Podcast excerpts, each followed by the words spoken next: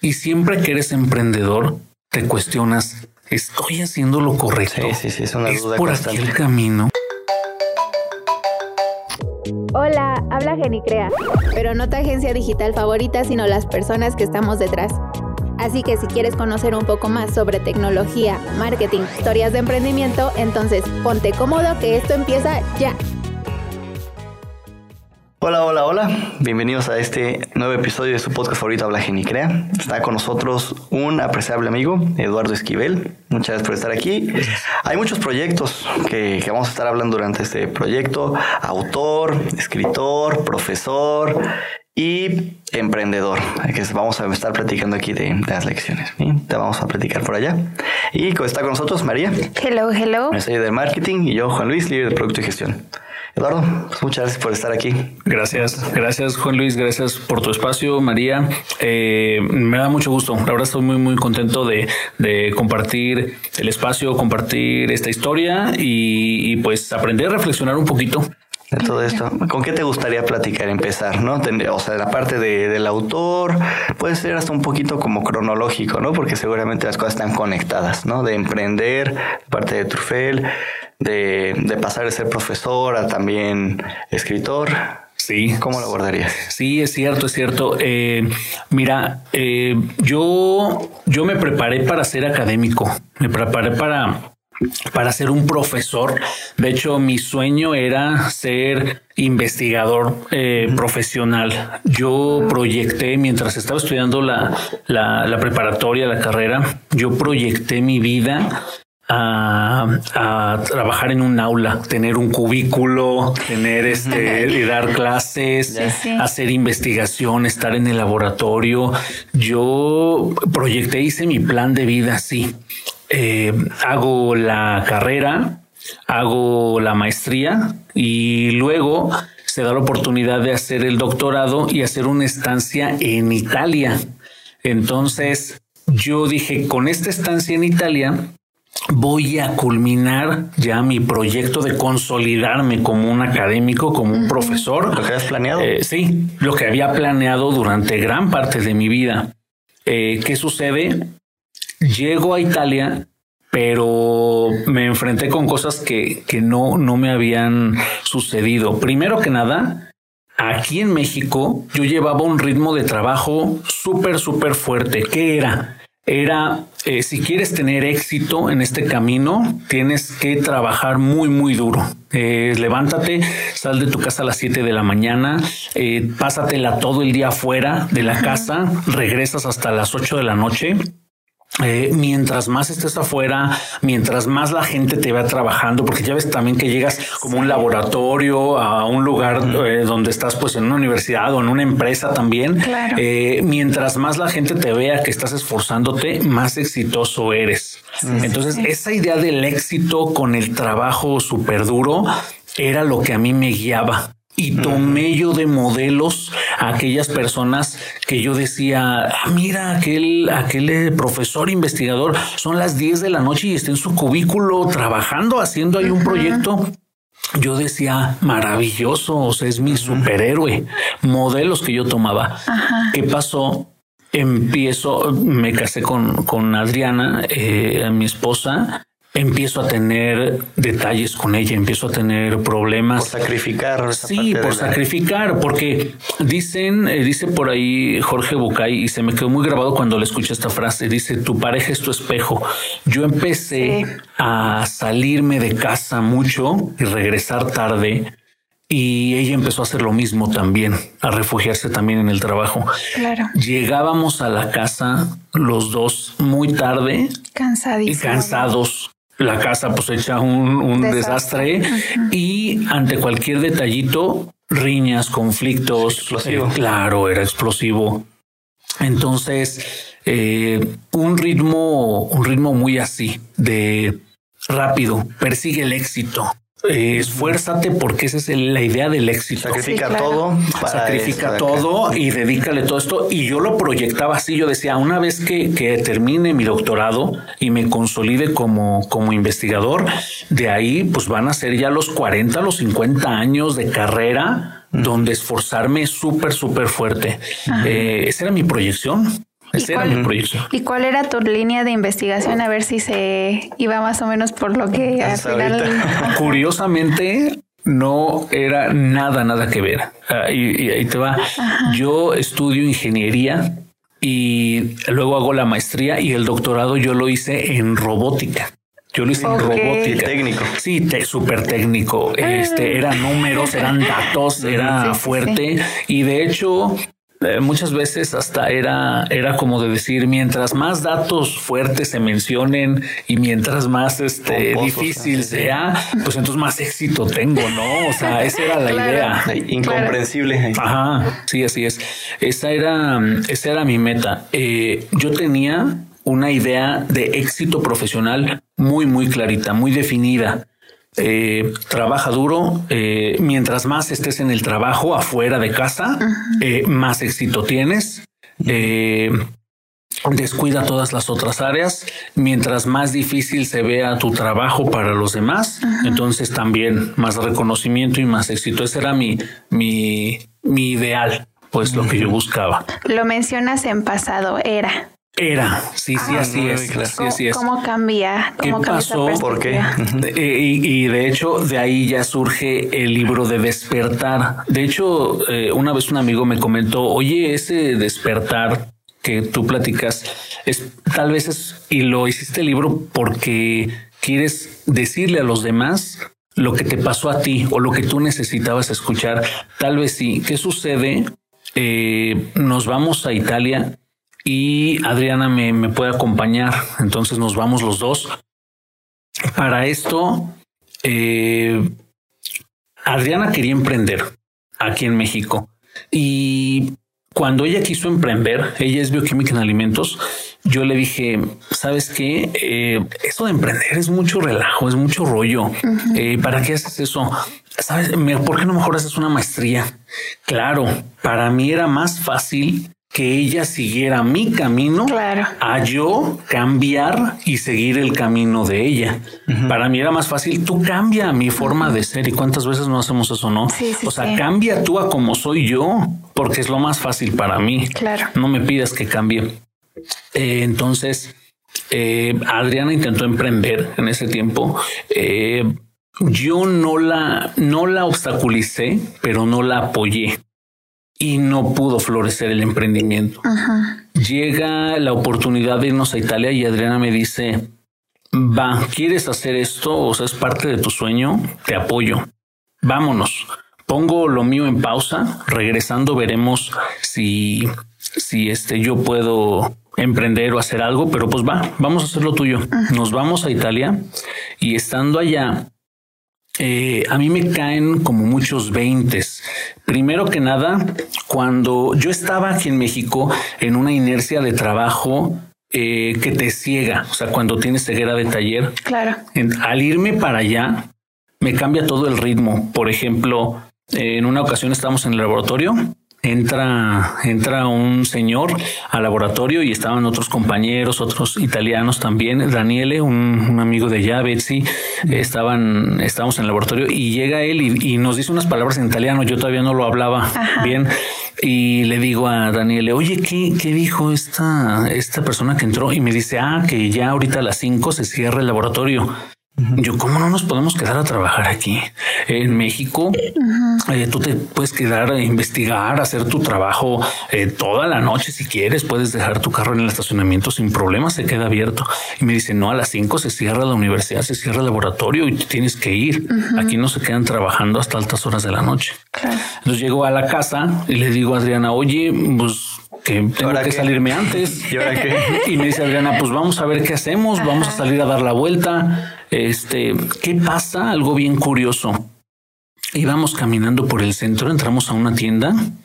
No me acuerdo qué, pero entonces yo dije algo como gracioso y Adriana se empieza a reír, pero de esas veces que se ríe con mucha fuerza y yo también al verla me empiezo a reír.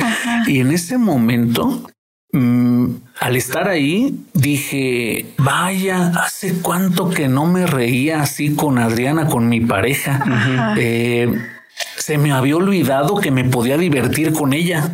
Se me había olvidado que podía pasar momentos agradables con ella, que por eso me casé con ella precisamente. Entonces, eh, eso, otra cosa, muchas otras, otras cositas pequeñas. Llego con un, con uno de mis asesores y y me dice, Eduardo, discúlpame, no había tenido oportunidad de, de atenderte, de revisar tu trabajo. Es que he andado súper ocupado. Eh, pero estoy muy contento. Ah, sí, profesor, dígame por qué. Es que me acaban de autorizar otro proyecto y eso es más dinero. Estoy muy contento. Y yo, ah, excelente, no, pues súper bien, profesor. Y me dice, bueno, pero como verás, pues ahora voy a tener menos tiempo para revisarte tu trabajo y para atenderte. Entonces viene más trabajo.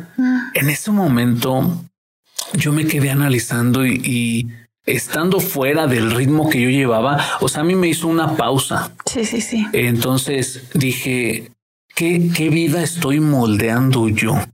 ¿Cómo la estoy proyectando? Entonces me vino una pregunta ahí. ¿De dónde surgió esto? ¿De dónde surgió este plan? el plan que yo tracé para mi vida. De años de ya estar decidido. Sí, porque yo lo decidí, yo en un momento lo decidí y no lo volví a cuestionar. Era un plan ya definido. Y dije, este plan lo propuse yo o me lo propuso alguien más. Exacto. ¿Lo definí yo o me lo definió la sociedad? Es una buena cuestión, ¿verdad? O sea, sí, al menos cuestionárselo. Sí. Tú lo, y de ahí te agarraste y empezaste una buena reflexión fuerte. Claro, de ahí empezó, de ahí se me empezó a derrumbar todo. Ahorita porque lo cuento fácil, pero en ese momento eh, fue de decir, ¿qué hago aquí? ¿Para dónde voy? ¿Y por ¿Y qué? por qué? ¿Para qué? ¿Y por qué? Entonces, cuando te cuestionas eso, el por qué, eh, cuestionas los cimientos de todo lo que haces, de tu día a día, de tu, lo que tú proyectas. Entonces, eh, empecé, es como si hubiera sido como un hilito, y lo empecé como a jalar y ya no hubo marcha atrás, ya no hubo vuelta atrás, no, no pude ya regresar.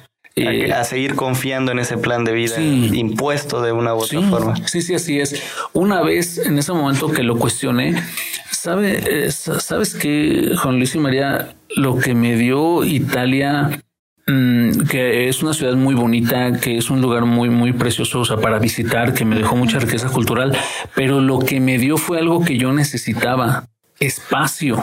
O sea, un espacio que yo no me había dado. yo, yo iba corriendo y todos mis amigos, mis compañeros me dicen, hiciste licenciatura, maestría, doctorado, pero ibas así. Eh, o sea, no, no, no dudabas. Muchos me dicen, incluso, este, pues muchos te veíamos y decíamos, ah, órale, o sea, él está súper determinado. Claro. Pero también era, era algo que yo no estaba viendo. Estaba siguiendo una línea, pues en automático, ¿no? También. Sí, sí, en automático. Entonces, estando allá, eh, cuestiono de todo esto, le digo a Adriana, ¿sabes qué? Le digo, no quiero seguir un camino que esté definido por alguien más. Quiero seguir un camino propio. Tú querías seguir un camino propio en México, yo no te dejé. Regresando a México, vamos a arrancar un proyecto personal que sea tuyo. Yo te voy a apoyar. Le dije, Adriana, ahora te apoyo, yo me comprometo a eso. Entonces, regresando a México, eh, me dice, me dice Adriana, ¿sabes qué? Vamos a arrancar un, una empresa de chocolate, porque aquí tenemos mucho cacao que de hecho tiene su propia historia de cómo surgió Chocolate Truffel. Este, eh, un amigo, un amigo Daniele, él eh, nos preguntó en una ocasión, oye, en México hay mucho cacao, se da el cacao y en Europa tenemos chocolates muy ricos. Eh, suizos, franceses, los belgas, este, belgas. Sí, aquí tenemos mucho chocolate de muchas variedades y muy ricos, pero aquí no se da el cacao la vaina de cacao, la semilla de donde proviene el chocolate, no se da en Europa por los climas, eh, por las temperaturas. Se da en climas más cálidos. En México se da muy bien. Eh, una vez yo fui a México a hacer mi maestría nos dijo él.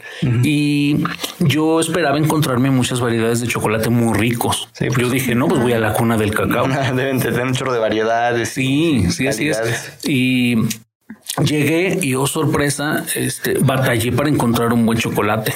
O sea, lo más que encontraba pues era chocolate abuelita y o marcas gringas. O marcas, sí, o sea, marcas que no son de aquí. Y dice, yo les pregunto por qué ustedes como mexicanos han permitido que tomen el cacao de su país y, y que luego se los regresen hecho chocolate. Entonces y de ahí con un chorro de productos. Sí, y así con muchas cosas. Y de ahí ya Adriana dijo, no sabes que tenemos que hacer algo. tenemos Que, que cambiar, tenemos que cambiar esa parte. En ese momento yo le dije, va, te apoyo, te apoyo, estoy aquí para, para apoyarte y vamos a emprender ese proyecto. hablando un poquito de, Trufel, mm, que ya hemos platicado anteriormente, amigo, eh, de cómo tiene muchas cualidades buenas, no solamente es chocolate, así, a lo loco, un chocolate más, sino orgánico, local. Eh, artesanal, que apoyas como redes de distribución locales, o sea, realmente tiene como mucho detrás, no solamente como chocolate, sino bien pensado para las circunstancias actuales, ¿no? Sí, sí, gracias. el chocolate trufel que hacemos es chocolate endulzado con stevia. Aparte, sí, este saludable. Saludable, sí, orgánico. Es una línea, de hecho cuando lo lanzamos nos enfrentamos a un gran reto porque es chocolate, es orgánico, endulzado con stevia, no tiene azúcar, entonces es un nicho muy muy específico. Claro. es enfocado para personas que cuidan su salud, que son conscientes, que leen la información nutrimental, muchas veces clientes más este este, exigentes con su alimentación, que van al gimnasio. Entonces al principio nos enfrentamos en ese reto y nos llegaron a decir, pues ya es un chocolate normal, como, como este, los que están en las tiendas, de Carlos sí. Eh, nos quisimos mantener en esa línea y poco a poco hemos, hemos fortalecido eh, esa línea, pero chocolate Trufel es todo chocolate de cacao orgánico eh, con procesos artesanales y endulzado con stevia. Ok. Fíjate que yo casi no soy de consumir eh, ningún tipo de dulce, pero el chocolate es algo que siempre tengo en la nevera, ¿no? Ah, siempre. Ahí está. De hecho, es como mi gusto de, de, siempre, ¿no? Siempre que digo, me voy a comprar algo para mí, casi siempre es o helado, que, ah, que ahí ya nos comentabas que Adriana tenía esa idea de emprender por ahí, entonces seguramente yo iba a ser cliente de ustedes, porque es o helado o chocolate. Claro, entonces, claro, no sé. Bastante, bastante... Eh, eh, interesante, ¿no? El proyecto que llevan juntos y precisamente ah, hablando de que es un proyecto en pareja, ¿qué dificultades se han enfrentado? ¿Qué, qué pros, qué contras ves eh, pues en ese aspecto? Híjole, pues eh, yo creo que muchas.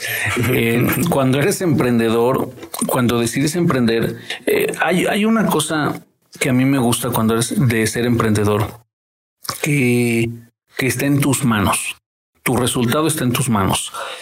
Eh, te encuentras muchos retos. Nos ha pasado que hemos llegado a veces a casa después de visitar un cliente, después de visitar eh, algún, algún socio comercial, algún proyecto que tenemos y nos ha pasado que llegamos a llorar, o sea, que llegamos con el bajón así, cañón.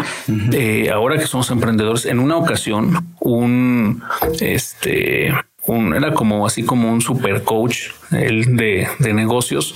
Este fuimos, nos acercamos ¿no? con él. Oye, ayúdanos. Siempre como que eres emprendedor, quieres acercarte a alguien que te muestre un poquito de claridad en el camino. Claro. Entonces le mostramos los chocolates que hacíamos. En ese momento teníamos una presentación súper sencillita eh, y lo tomó y nos dijo, nos dijo, este chocolate no se puede poner en ninguna tienda este chocolate no, no tiene presentación para, para vender. Ni siquiera con gana como constructiva, ¿no? Sí. No crítica, sino agresivo. Sí, sí, sí. Eh, creo que lo único constructivo era que él quería ofrecernos sus servicios. Ah, decir, yo te lo rediseño y te lo dejo presentable. Pero, pero aguas, o sea, le estás diciendo a, un a un emprendedor, esto así, esto como está, no, no, no, aplica, no funciona.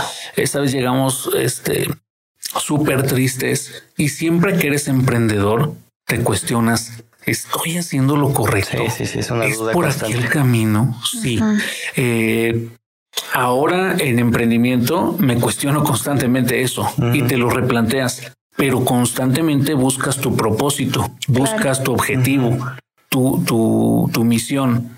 Eh, antes no lo hacía tanto. Sí, te, ahí me identifico mucho esto que platicas porque de, de una u otra forma también ya tenía eh, pensado en, en, ser un técnico yo que estudié sistemas computacionales también siempre pensaba en, me gustaba estar concentrado en la computadora.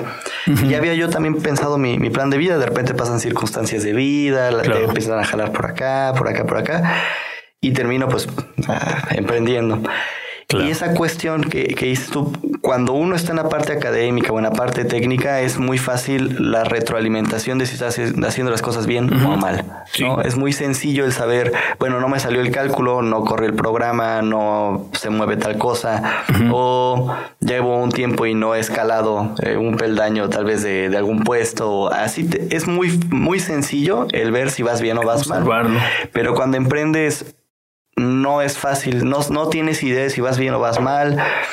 Y entonces no sabes si tienes que echar más ganas por acá o más por acá. Lo que dice de, responsabilidad de que pues está en tus manos, que, que, es una parte un tanto liberadora de que todo el éxito depende de tu esfuerzo. Y no pero, pero de esa, en ese mismo peso de responsabilidad sí es muy difícil saber si vas bien o vas mal. Sí, claro. Entonces un poquito también, pues justo estas pláticas para que la gente, cuando vas iniciando, como tú dices, lo replanteas, vale la pena lo que estoy haciendo y, creo que hay que normalizar eso de que es normal que pase, ¿no? Es normal, sí, sí, efectivamente.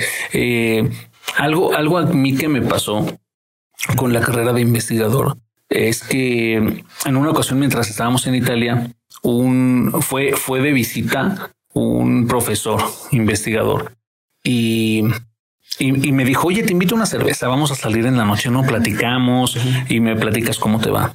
Salimos, nos fuimos a un bar, estábamos ahí tomando una cerveza. Y yo le dije, este, yo dije, este cuate pues ya, ya tiene una carrera de investigación consolidada. Eh, y le dije, oye, tú, eh, ¿hace cuánto que egresaste de tu doctorado? Y me dice, hace 15 años. Le digo, ah, perfecto. Oye, ¿y en qué universidad estás? No, pues en esta. ¿Y qué plaza tienes? O sea, yo para ver en qué nivel vas, ¿no? ¿Cómo has crecido? y me dice, plaza, no. O sea, no, no tengo plaza. Todavía estoy por honorarios.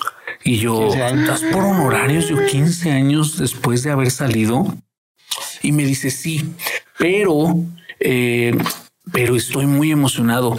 Si el siguiente año probablemente se jubila fulanito y si no entra el sobrino de la rectora, yo tengo mi oportunidad. haciendo los cálculos. Sí, sí, sí, mucho de, de, circunstancias totalmente ajenas. Así es. Y yo me ahí me quedé pensando, todo tu esfuerzo, todo lo que has trabajado, al final depende de que no pongan al sobrino de la rectora en ese puesto. Claro. Eh, tu vida, algo tan importante y tan valioso como tu proyecto de vida, está en manos de, otras personas. Sí.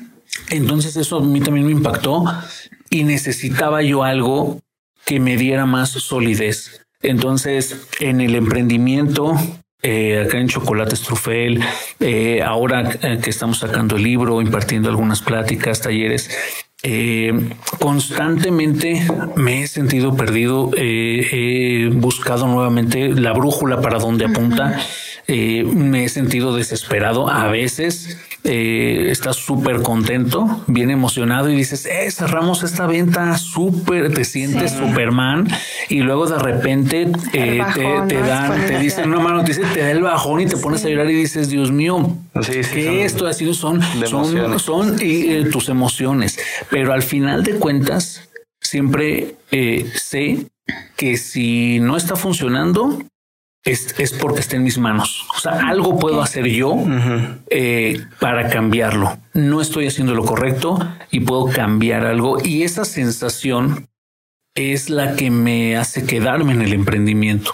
O sea, esa sensación de decir, sí, no salieron los resultados, perdimos, no nos salió como esperábamos, pero puedo cambiar las cosas y al final de cuentas lo que obtuve fue resultado de mis acciones. Tienes la oportunidad de meterle el doble de esfuerzo y tienes la oportunidad también de la libertad de replantearte la estrategia, ¿no? O sea, está en tus manos, que es una responsabilidad fuerte, que es cansado, que es desgastante, pero al menos está ahí la posibilidad de, ese, de ver tú que puedes cambiar, ¿no? Así es. Y aparte de esta sensación, ¿no? De sentir que eres capaz de, cambiarlo, eh, ¿tienes alguna otra forma de motivación para estos días de bajón, de, de, que, híjole, ya te hicieron la mala crítica, como en el caso que nos comentas? Claro. Eh, ¿Tienes alguna forma, pues, de automotivarte? Claro, claro. Eh, fíjate que Fíjate que la, la, mayor motivación que a mí me ha dado es trabajar en equipo. Emprender es un, es un camino solitario, es un camino solo, pero cuando vas en equipo, tienes la oportunidad de que tus estados de ánimo se empaten en diferentes estados con los de las otras personas. Claro. Entonces, algo que yo recomiendo mucho es siempre involucra a más personas en tu proyecto. No, no avances solo. Eso te puede, te puede hacer la diferencia. A mí me sucede mucho con Adriana, que es mi esposa y que es mi socia en Chocolates Trofel. Y hay veces que a mí me da el bajón y me cuestiono todo y Adriana está súper motivada, ¿no? Entonces ella me levanta y me empuja y hay veces que pasa al revés. Entonces uno está ahí para el otro. Eh, emprender es un camino difícil. Ah, eh, leí el libro de, de Piense y hágase rico de Napoleón Hill, que es este, es, es, muy buen libro. Y hay, hay una parte que menciona eh, el trabajo de la mente maestra. Se me quedó eso muy grabado. Decía que, que Carnegie eh, el, el, dueño de, aceros de, las, de la acerera de Pittsburgh que hizo una fortuna, decía, él tenía un, pues es un mastermind, se llama, ¿no? un mastermind, un mente maestra. Es un grupo de personas con quien tú vas a compartir ideas con un solo objetivo. Claro. Decía que Carnegie juntaba a 30 personas en su escritorio para discutir una idea, un objetivo, un propósito y que se nutría de todas esas personas. Entonces, este, él llegó a hacer una fortuna con eso. Y Napoleón Hill dice, necesitas un grupo de mente maestra, un grupo con que te reúnas con un propósito definido para que un más mentes formen algo superior. Creo que eso pasa cuando trabajas en equipo y cuando permites que fluyen las cosas. Eh, a Adriana y a mí se nos ha hecho el camino muy, muy difícil. Y aunque ha sido difícil, eh, creo que el emprendimiento es lo que está ahorita. Dicen que muchos dicen que estamos en la época del, del, conocimiento, que ya pasó la época industrial, luego el conocimiento. Eh, yo creo que estamos ahorita en la época del emprendimiento. la época del conocimiento creo que ya pasó en el siglo anterior, cuando mientras más conocimiento tuvieras, más títulos tuvieras, mejor te iba en la vida. Más escalabas. Sí, más escalabas, más fácil, mejor, mejor este, calidad de vida tenías. Ahorita ya no. Ahorita puedes tener mucho conocimiento, pero eso no significa que te va a ir bien. Ahorita creo que el punto de apoyo está en el emprendimiento, conocimiento aplicado. es, es, para, es para lo que estamos viviendo ahorita y lo que la era tecnológica nos permite vivir. Entonces, eh, ahorita que estamos viviendo con esto, eh, Adriana y yo hemos, hemos avanzado y aunque el camino del emprendedor es difícil, eh, hemos encontrado apoyo entre nosotros dos y me ha sucedido algo bien curioso. Cuando, cuando yo tengo una idea de un proyecto, por ejemplo, para Chocolate Trofel, y yo solo la formulo, yo solo la creo y la aplico, casi siempre hay algo que no veo. Y luego Adriana me dice, oye, pero es obvio que no iba a funcionar por esto. Pero en cambio, cuando discutimos la idea entre más de una persona, sale algo mejor y casi siempre el, riesgo es muy bajo. Ese es un, punto muy fuerte. Trabajar en equipo y involucrar a más personas en tu proyecto. ¿Y cómo lo llaman? Insights, de, que de repente son pequeños, pequeños datos de información, o sea, dos, tres palabras o un pequeño dato que pum te rebota la mente. Ah, es verdad. Y lo ves. Que era tan obvio, pero ni siquiera lo pensó uno por seguir de taller. Entonces conviene que se discute. Claro, se discute y llegas a algo mejor. Me recordaste mucho al libro de creatividad S.A. de Ed Calmon. No sé si has tenido la oportunidad de leerlo. ¿qué crees? Me lo han recomendado y no lo he leído. Es justamente de, de, uno de los fundadores de Pixar, ¿no? Y él habla justamente de este eh, grupo Mastermind en, en su industria pues lo llaman de otra manera, ¿no? No recuerdo ahorita bien cómo lo llaman, pero él decía, ustedes lo que ven al último, o sea, la película de Pixar terminada, no es lo que se formuló, formuló al principio, ¿no? No es la primera idea que nosotros tuvimos y tuvimos que hacer muchos cambios y los, los grandes cambios en sí y la calidad que logra tener esa última película que realmente nosotros los como espectadores podemos ver es gracias a este grupo, ¿no?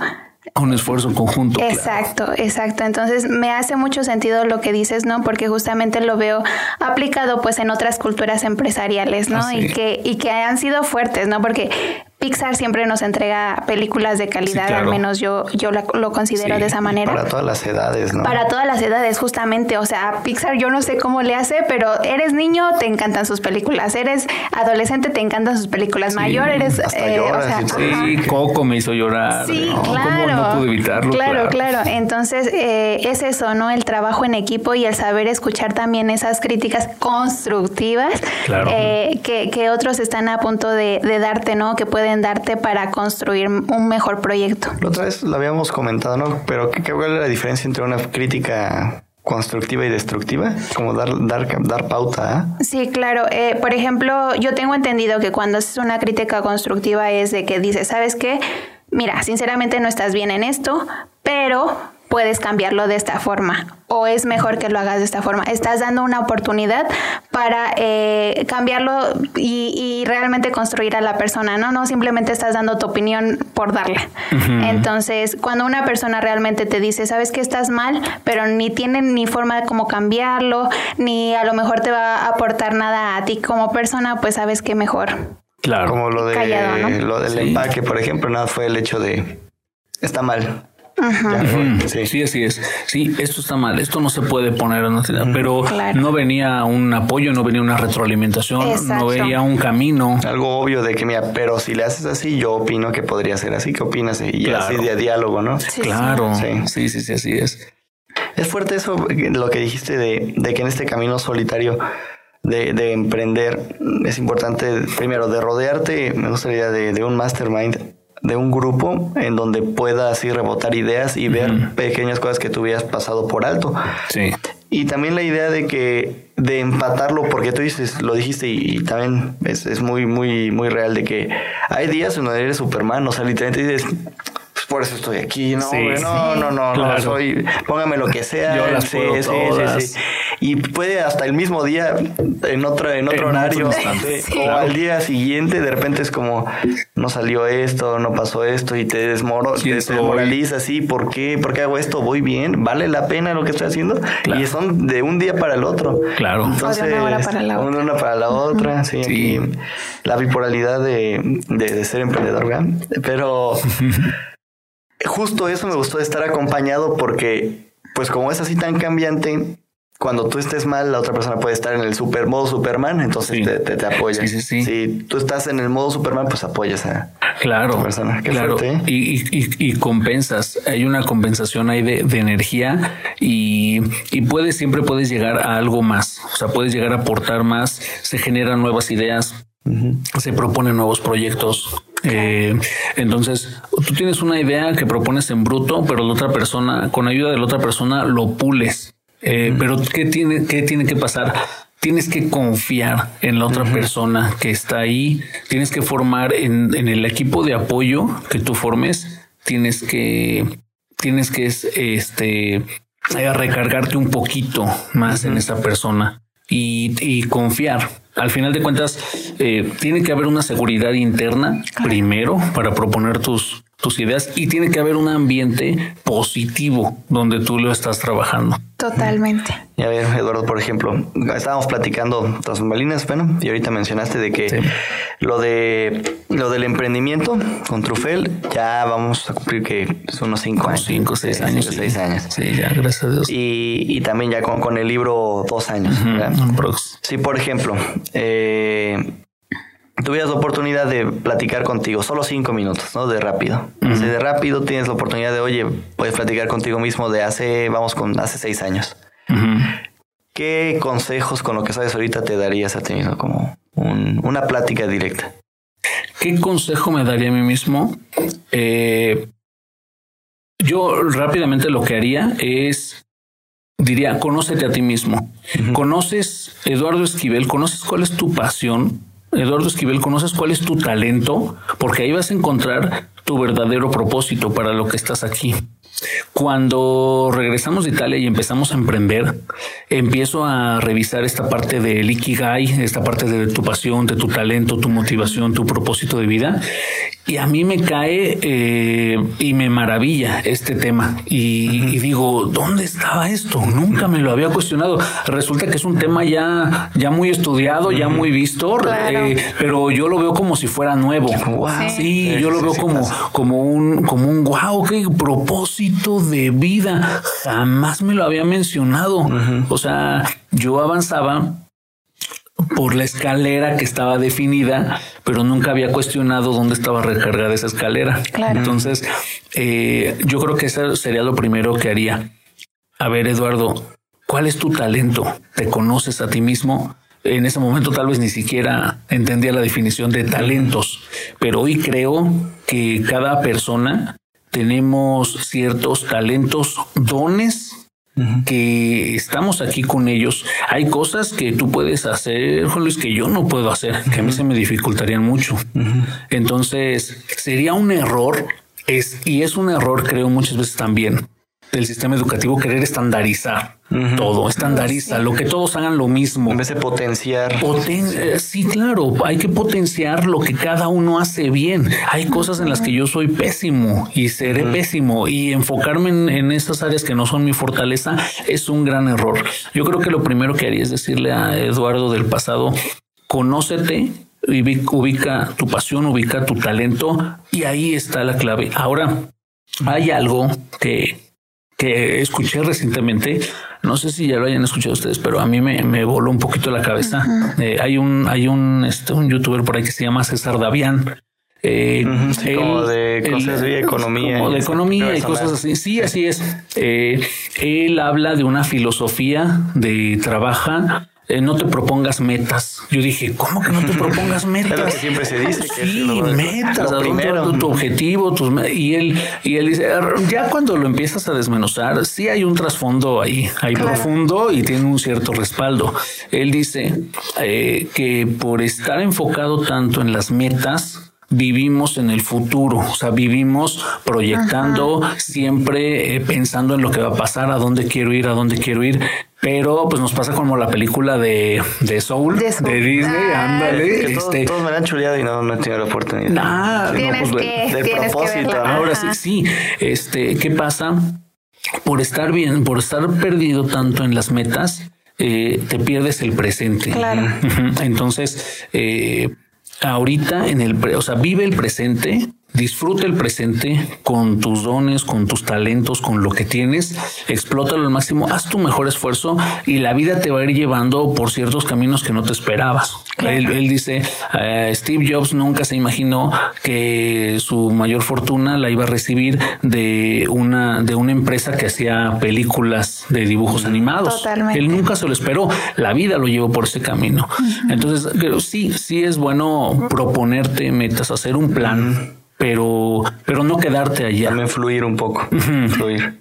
Así es. Eh, justo tocaste un tema también muy importante que la forma en la que personalmente lo he resuelto, porque tienes toda la razón, estás envuelto en la idea de lo que tiene que pasar y de, controlar lo que tiene que pasar y siempre estar apuntando hacia allá. Que eh, vi esta cosa como de meditación, de mindfulness, que es literalmente intentar no pensar en nada o concentrarte o en sonidos que están pasando ahorita, en tu respiración, en la hora, o sea, realmente el traerte la hora, que es más sencillo del, suena más sencillo de lo que realmente parece, porque porque cuando lo haces, a mí lo que me pasa es que estoy así, me intento concentrar y de repente pienso, tienes que ir a hacer esto acá. Oye, ya resolviste lo que para mañana. Oye, ya pensaste lo de, oye, ya hiciste esto. Oye, tienes que poner esto para que pase esto de acá. Oye, tienes que en el siguiente, en el siguiente, en el siguiente, en el siguiente paso y no estás ni siquiera concentrado en lo que está pasando ahorita. Claro. Entonces, como consejo a mí que me, funcionó mucho, que hasta te ayuda como a poder controlar tus pensamientos, ¿no? que es como realmente un ejercicio de, de sí de entender mejor qué es lo que estás sintiendo y por qué lo estás sintiendo y también estar acelerado. Me pasaba, y eso a mí me solucionó de que por estrés, inconscientemente me estaba trabajando, o sea, la mandíbula siempre como la, estaba duro. estaba duro y de repente me dolía, me dolía después y decía, ah, ah, pues es que estuve como apretando y no, no te das cuenta. Y el hecho de, pues esto de mindfulness a mí me lo, me lo quitó porque eres más consciente de tu aura y de tu, de tu entorno. Y, claro. y entonces hasta empiezas a valorar los pequeños detallitos, ah, la brisa, porque vas caminando y ya ni siquiera gozas la brisa, cómo se siente el calor. Pierdes los detalles. Y cuando van cantando los, los, pajaritos, porque estás, estás concentrado en el mañana y no en el ahora. Y, y, fíjate, creo que esto que dices es algo muy importante. Como emprendedores creo que lo tenemos que vivir. Como emprendedores siempre estamos eh, con nuestro proyecto en el futuro. O sea, sí es bueno eso. Mi proyecto, quiero que llegue a hacer esto, quiero llegar a tantas ventas, quiero llegar a tanta gente, quiero proyectarme, eh, pero vivimos tanto en el futuro que perdemos el presente muchas veces. El, el, presente, este momento donde cometemos errores, donde nos equivocamos y no disfrutamos de lo que nos equivocamos, donde aprendemos y, y lo tratamos de evitar muchas veces tendemos a querer este, ignorar el presente, a olvidarnos de lo que estamos viviendo ahorita. Eh, hay un libro que me gustó mucho que es de un, de un psicólogo. Él, él se enfocó en la psicología positivista, se le llama, y se llama Mihaly, Mihai Csikszentmihalyi, se llama, tiene un nombre así medio muy, muy, raro, sí, porque era, era, era como de, de este, de, de Europa, pero, pero como de Bélgica, no, no me acuerdo bien, pero así se llama Mihai Csikszentmihalyi. Él, él hizo una investigación sobre la felicidad. Eh, cuando las personas son más felices y eh, encontró que las personas, en, base a estudios, las personas son más felices cuando fluyen o cuando están en la zona. Eso era lo que reportaban todas las personas. Cuando te pierdes enfocado en el presente, en una tarea en específica que te absorbe y que dices, ahorita no me importa el pasado, no me importa el futuro, solo me importa este presente y cuando dices que les pasa mucho a los deportistas, estoy en la zona, no estoy, me siento en ese punto en el que tengo un reto y esté en equilibrio con mis habilidades, como que siento que lo puedo lograr. Eh, estoy, necesitas un, un, reto, un objetivo y una habilidad para poder atacarlo. Y entonces él, eh, publica un libro que se llama Fluir, eh, una filosofía de la felicidad. Está muy, muy bueno. Me lo, me lo terminé rapidísimo y me encantó. Y, y él te dice eso. tú eres más feliz, tú eres feliz cuando estás enfocado y cuando estás activo. Tendemos a pensar y nos hacen creer por comerciales que la felicidad es estar relajado, estar en la playa, estar descansando, no estar haciendo nada. lo que hay que aspirar. A lo que hay que aspirar. Para ser feliz. Sí, para ser feliz, así es. Eh, cuando en realidad, este, a mí ponme en la playa, pues lo disfrutas uno o dos días y al tercer día ya estás pensando, ¿qué voy a hacer? En qué proyecto me voy a meter. Tu mente está, pues, es trabajando, pero también hay algo que, que, viene del interior de tu corazón que quieres hacer. Que lo disfruta. Ajá, así es. Entonces, eh, nos pintan esta idea de la felicidad es el placer y la relajación total. Y él comenta esto. La felicidad es un estado de activación. Es un estado de esfuerzo. Muchas veces incluso puede conllevar cierto dolor o esfuerzo físico, pero, pero hay satisfacción personal. Fíjate que me has recordado mucho a, mi padre porque él, desde que lo conozco, o sea, él se dedica a la carpintería ah, y, y, siempre que llegaba yo a su taller, ¿no? Eh, me decía, bueno, yo le preguntaba, ¿qué estás haciendo? Y él me decía, estoy jugando a lo ah, mejor a, parte de broma o a lo mejor este realmente lo decía, ¿no? Y yo decía, ¿cómo que estás jugando? Sí, estoy disfrutando mi trabajo, ¿no? Entonces me, me, dejó mucho esa enseñanza y también cuando llegaba luego a veces cansado, me decía, estoy cansado, pero estoy product pero me siento productivo. Así. Ah, Entonces, satisfecho. Exacto.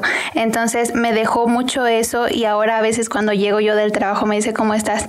Cansada pero productiva, ¿no? Productiva, Entonces sí, digo, eh, híjole, o sea, a veces es eh, pues encontrar esa, esa parte, ¿no? También que te activa y, que te hace sentir feliz, ¿no? Porque muchas veces incluso eh, esa, la felicidad es resolver un problema, ¿no? Un problema y, lo decía también, no recuerdo el nombre del autor, eh, déjame pensarlo, Mark Randolph en su libro de, ¿cómo se llamaba? Se me va un poco a la memoria, eh, perdón. Ajá. Bueno, es un libro eh, que habla sobre la historia de Netflix y él decía, eh, para mí la motivación que yo le puedo dar a las personas de mi equipo de trabajo es resolver un problema y libertad. O sea, ah. eso, eso es lo que yo les puedo decir a ellos, porque a lo mejor piensan que por tener una piscina en el trabajo, que por tener espacios de juego, eso es lo que realmente los va a motivar. No es cierto. A una persona le motiva estar activo, le motiva a pensar y le motiva a descubrir que es capaz de resolver un problema. Sí, sí, Entonces, eh, me has recordado mucho eso. Muchas gracias por, hacerlo. No, no, absolutamente. Es súper, súper bien eso. Eh, fíjate que con esto que comentas en el emprendimiento, eh, precisamente este autor eh, Mihai Mihai dice, dice, cuando todo fluyes, cuando tú estás en la zona, es cuando tienes un reto. Pero ese reto hay que tener mucho cuidado. Si, si tienes un reto muy grande, muy fuerte, eh, te vas a angustiar te vas a, vas a ver inmediatamente que se escapa de tus posibilidades y vas a caer en la angustia. Entonces, eh, ahora enfréntate a un reto muy fácil, algo que ya te quede muy pequeño. Lo vas a ver pequeño y te vas a aburrir. Eh, el reto que enfrentas tiene que tener cierta dificultad, pero tiene que tener una relación con tus habilidades. Si estás en ese punto, entonces vas a motivarte. Siempre vas a buscar esa línea, esa línea donde, donde quieres dar más, porque buscas eh, enfrentarte y superarte. Y ahí, cuando logras mejorar, vas por un poquito más y esta te da satisfacción, te da retroalimentación inmediata y dices, puedo hacer por más. Él lo que dice desde el aspecto de la psicología es que tu personalidad crece. Como persona te vuelves más complejo, mejoras, tus procesos se hacen más, más eficientes, despiertas más. Claro. Qué padre. ¿eh? Hablando pues de esas reflexiones que vas teniendo, porque son pequeños cachitos de información de esos insights que te digo. Sí, sí. Por ejemplo, con despertar fue literalmente el nombre lo dice de pues ese despertar, de cambiar de chip, de reflexionar de el propósito de vida que a veces es impuesto, ¿no? Y fue el cuestionarlo un poquito, ¿no? Sí. Con, ¿Tienes eh, en planes o en mente escribir ahora esta nueva etapa del emprendimiento o, a escribir sobre sí, sí, sí, sí, así es. Ahorita estoy terminando ya mi segundo libro y en el segundo libro eh, son ocho capítulos, ocho pilares del emprendimiento, precisamente. Eh, son ocho puntos que una persona necesita tener para emprender. Y, y por qué, por qué me animé a hacerlo? He escuchado a muchos que dicen hay muchos libros ya publicados. Sí, es cierto. Eh, Robert Kiyosaki en su libro de, de, Padre, Rico, Padre Pobre, hay una parte donde él menciona, eh, hay muchos libros escritos para emprendedores pero hay pocos libros escritos por, emprendedores. Claro. Curiosamente, los que son emprendedores, los que son empresarios, eh, rara vez escriben un libro, pero en cambio sí hay muchos de decir, este, ah, yo te ayudo, yo te digo dónde está el camino. Oye, ¿y cuántos negocios tienes tú? Este, ah, no, yo te digo dónde está el camino. Sí, sí, Y sabes qué? Y lo, y lo pintan como fácil, como bonito, como glamuroso, cuando en realidad el emprendedor te lo va a contar como es más duro de lo que tú crees, es más pesado de lo que tú crees, es desmotivante, o sea, sí, como que tal cual no vende tanto. Sí, absolutamente. Pero es la realidad y, y que le llegue a las personas adecuadas para emprender, ¿no? Porque también si les empieza a pintar como que todo está bonito, como que todo es súper glamuroso, pues va que es una aventura y que es algo maravilloso. Sí, que, que lo es, pero para cierto perfil que está dispuesto a sacrificar muchísimas cosas. Sí, sí, sí, así es. Sí, hay que involucrar sacrificios y juega también directamente con tus emociones, va con tus emociones. Eh, cada, cada cosa, desde que Adriana y yo nos convertimos en emprendedores, cada cosa que hacemos es con toda la humildad y el respeto del mundo. O sea, con toda la humildad, este, proponer, hacer, decir, pero siempre con mucho, con mucho respeto. Eh, aprendes a tenerle respeto a esta área del emprendimiento. ¿Y este nuevo libro ya tiene nombre o son spoilers? Todavía no podemos decir. Este eh, todavía se está formando el, todavía se está formando el nombre. Sí, pero son, son ocho, son ocho capítulos. Eh, cada capítulo tiene un cuento y un y una reflexión. Eh, lo estoy haciendo con en, en, coautoría con Daniel Velázquez, que él es psicólogo. Entonces, él está haciendo la parte de los cuentos, yo estoy haciendo la parte de la reflexión y son ocho capítulos, ocho cuentos y ocho pilares del, del, emprendimiento. Uno aprende mejor, ¿no? Y se retiene más cuando es en modo historia, en modo, en modo cuento, en modo fábula. Sí, claro. Porque claro. así lo identificas y lo haces más tuyo, ¿no? Porque, porque vas contando la historia que va de la mano con la lección pero lo vas identificando con historias propias, entonces sí. como que se te queda más grabado. Sí, así es, lo, lo, lo retienes y lo aplicas. Sí, así es, pero ya, ya pronto va a salir este libro. Sí, así es. En el momento en que estés, están escuchando esto, viendo esto en un futuro cercano, pues ya va a estar aquí abajito en, en, en la descripción. Ándale, claro, claro. Oye, y antes de, de, empezar el episodio nos habías comentado un poco que tu libro es autopublicado, ¿no? Así. Eh, en esta tarea ardua, ¿no? No solamente es escribir, sino es editar, es maquetar, es a lo mejor el, hasta el diseño de portada. ¿Tuviste alguien que te ayudara en ese aspecto? ¿Cómo lo llevaste? ¿Cómo lo gestionaste? Eh, lo lo hice yo solo, completamente. Pedí ayuda, claro, para claro. el diseño de portada, contratando un servicio para diseño de portada. Este, en esta parte lo desarrollé yo. Eh, eh, había publicado cuando estaba en Italia y preparándome para el doctorado, publiqué, tuve la oportunidad de publicar muchos artículos, artículos uh -huh. científicos. Entonces, eh, ya cuando vi la plataforma de Amazon de uh -huh. autor independiente, se me hizo ya un poquito, un poquito familiar. Aún así, me costó mucho trabajo, sí, mucho sí, trabajo. Sí, eh, una parte, la parte técnica, ir sacando todo y en el camino, la parte mental. ¿Por qué? Porque primera, nadie se te está acercando a ti y te dice necesitamos tu libro ya, no. o sea, nos urge. Eh, lo estás haciendo tú, tú lo propones. Totalmente. Eh, y otra, ahí entran en juego la gran, la gran pregunta que todo escritor y emprendedor se hace. ¿Quién soy yo para escribir un libro? Sí. ¿Quién soy yo para emprender? Sí, total. Eh, nadie llega a mí, a mí nadie llegó y me dijo, Eduardo Esquivel, a partir de ahora eres un escritor. Puedes, claro. tienes Camina de... como escritor. Eh, preséntate como escritor. A partir de ahora, nadie te lo dice. Y si no te lo dices tú, ¿Quién? en un momento, ¿quién? Y si no lo, si no te lo dices tú y te lo crees tú, claro. no lo proyectas también. Entonces, la lucha, la más fuerte es contigo, contigo mismo para proyectarlo precisamente. Entonces en el camino te juega eso. Sí, y, y, no solo para escribir, sino para emprender. Lo mencionamos, el síndrome del impostor. Lo hemos platicado, de hecho, pues este, en Así. episodios pasados, esa, esa duda de, de, toda la parte creativa de quién soy yo para, sí. o sea, o por qué. Realmente, realmente soy, soy suficiente, realmente sí. tengo algo que contar. Alguien más me va a leer, me va a escuchar. Sí, es, sí. Entonces es ese como síndrome del impostor. Absolutamente. Qué, qué bueno. Y entonces, pues, es algo muy, muy movido, la verdad, con varios proyectos en mente. ¿Algún otro que, que, que tengas ahorita en mente, que te gustaría empezar o...? Gracias. Eh, fíjate que Ah, en, en, en, junio, ahorita en junio estamos arrancando un taller de escribe tu propio libro en tres meses. Eh, nos hemos dado cuenta que existen muchas historias y muchos emprendedores tenemos historias súper interesantes que necesitan ver la luz.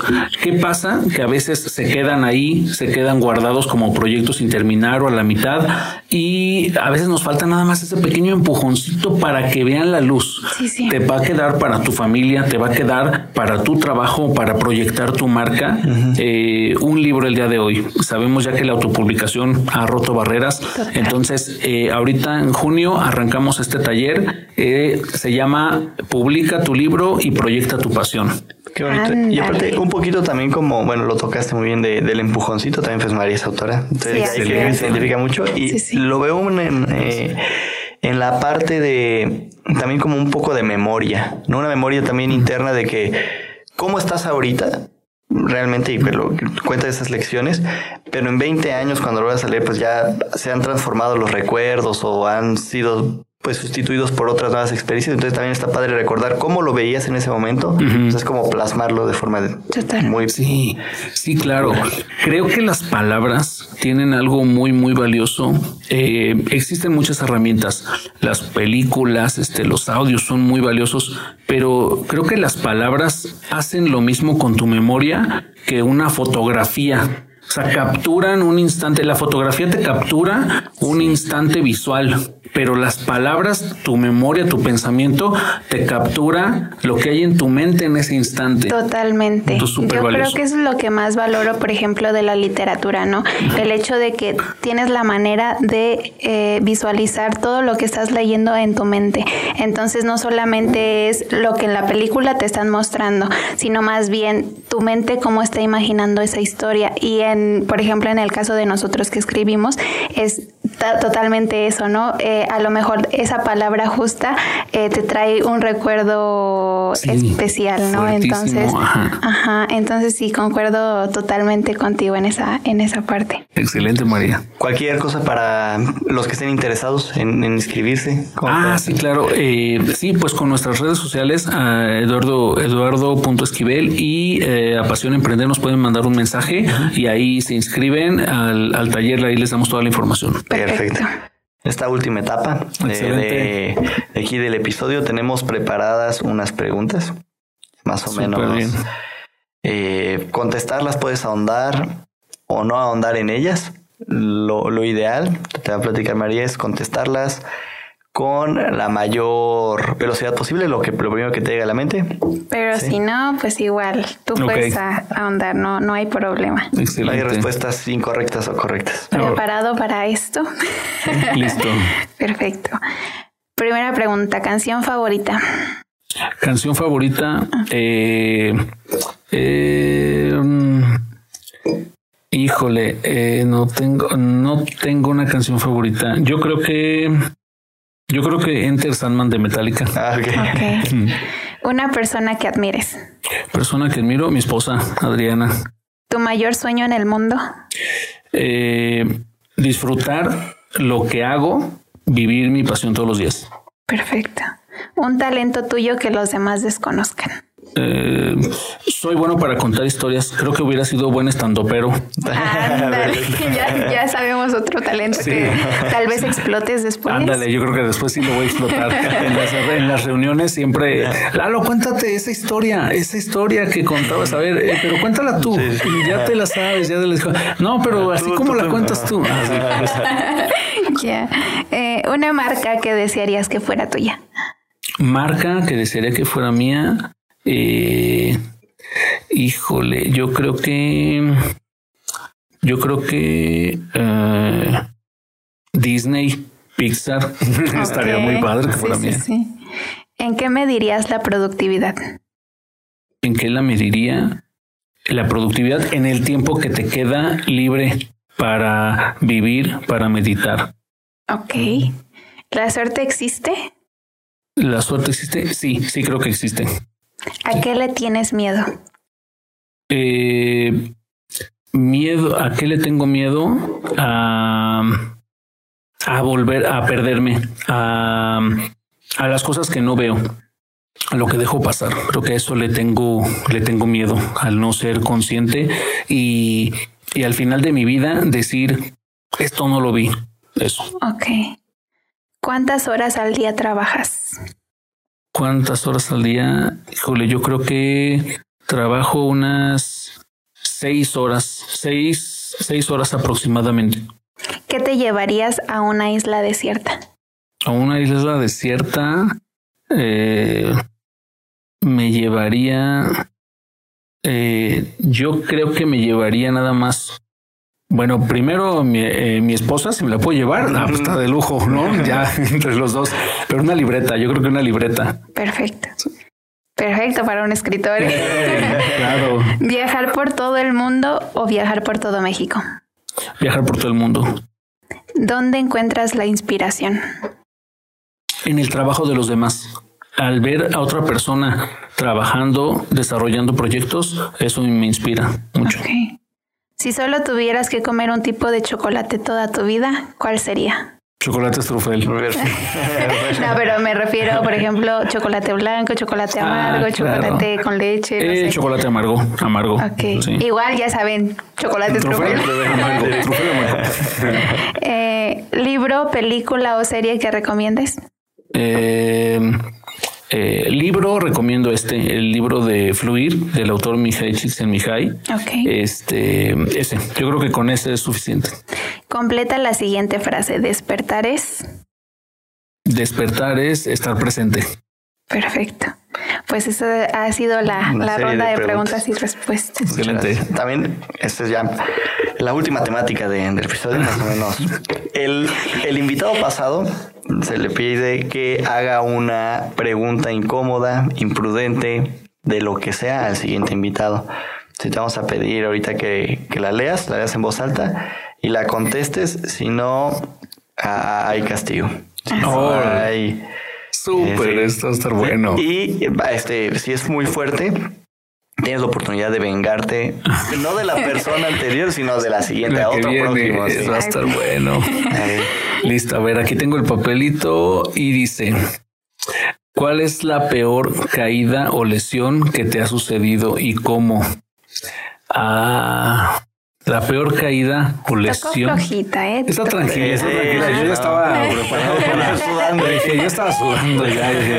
este, híjole, la peor caída o lesión eh, que me ha sucedido. Eh, creo que una vez eh, sí, fue una vez que estábamos en un grupo de eh, no, no fue, no fue doloroso, más bien estábamos en un grupo de, de, networking y yo entré, estábamos presencial y yo entré y al entrar eh, me tropezo con la alfombra, con la alfombra del, del, del, hotel ahí del lugar. Entonces me tropiezo y me caigo completamente, pero yo llevaba invitados, estaban las otras personas y no, no conocía tanto a los demás como para decir, ah, ya no pasa nada y bromear de eso, ¿no? Sino como que te paras rápidamente y esa angustia no te permite ver el dolor físico que tienes. Claro que me dolió físicamente, pero de esas veces que te levantas rápido no pasa nada aquí está todo bien. Este, evalúas rápido la situación. ¿Quién vio? Solo estos. Ok, perfecto. Entonces trataré de no hablarles en, y en segundos. ¿eh? y en segundos, sí, así es. Creo que fue lo fue la más incómoda que me ha sucedido este sí hubo dolor físico, pero te aseguro que no lo recuerdo. sí. Bueno, ahora toca vengarte. Tú, como quieras, ¿eh? si quieres empezar una, una racha de amor y paz, de hacer preguntas tranquilas, o volver a subir el nivel. ¿eh? Ah, ya, ya. A ver. Eh, no, y no la, no la digas, ¿eh? Hasta el siguiente episodio. Ok, excelente. Entonces aquí la anoto. Perfecto. Mientras, ah, pues, pues, si ya la vas pensando. Mejor ok, la voy pensando, perfecto. A todos los que están llegando hasta aquí, eh, los que nos están escuchando en Apple Podcast, pues también estamos en Spotify o en Google, en Google Podcast, en cualquier otra plataforma. Y a los que tengan ganas de más bien ver este video podcast, pueden verlo en YouTube, el episodio completo. Así es. O clips en, eh, pues en todas nuestras redes, Sí, sí, también síganos en nuestras redes. Luego a veces se enteran ahí de quién va a estar, hay spoilers. Sí, sí, sí, hay. sí, no, como un poquito detrás de cámaras, por, si, por si quieren irse. En todas las redes búsquenos como arroba genica. Sí, es muy sencilla. Entonces aquí Ahorita nosotros lo vamos a leer en voz baja de forma interna, como para ver qué tan candente es la pregunta. Sí, siempre digo la palabra candente. ¿verdad? Sí, te gusta la palabra candente. Tal vez porque eres candente. Listo. Vamos a ver. A ver. A ver. Creo que puede ser una oportunidad. Esta pregunta creo que puede ser una oportunidad para algo, ¿eh? algo personal y Puedes ahí ventanear. No, y, medio terapia. ¿eh? Fuertes, no, ¿eh? yo creo que sí, claro. En, esta pregunta vamos a tener preparado ya aquí un, un silloncito para que, bueno, ahora cuando la pregunta, acuéstate. Hay que contarla muy bien. sí, pero ahí va a desahogarse y va, va ahí, ahí, va a haber lágrimas. Terapia claro. de shock y todo, todo, todo muy duro. Perfecto, Eduardo. ¿Algún emoji que te guste? Emoji, eh, Uso mucho el emoji de, de, sonrisa y últimamente he tratado de usar mucho el emoji de agradecimiento. Ya, Ah, ya las lo manitas. uso. Las manitas. Antes no las usaba, ahora ya las uso mucho. Ya se me hacen muy prácticas, ajá. entonces las, Gracias. las hago mucho. Sí, Perfecto, pues bueno, Sí. este, muchas gracias por tu tiempo.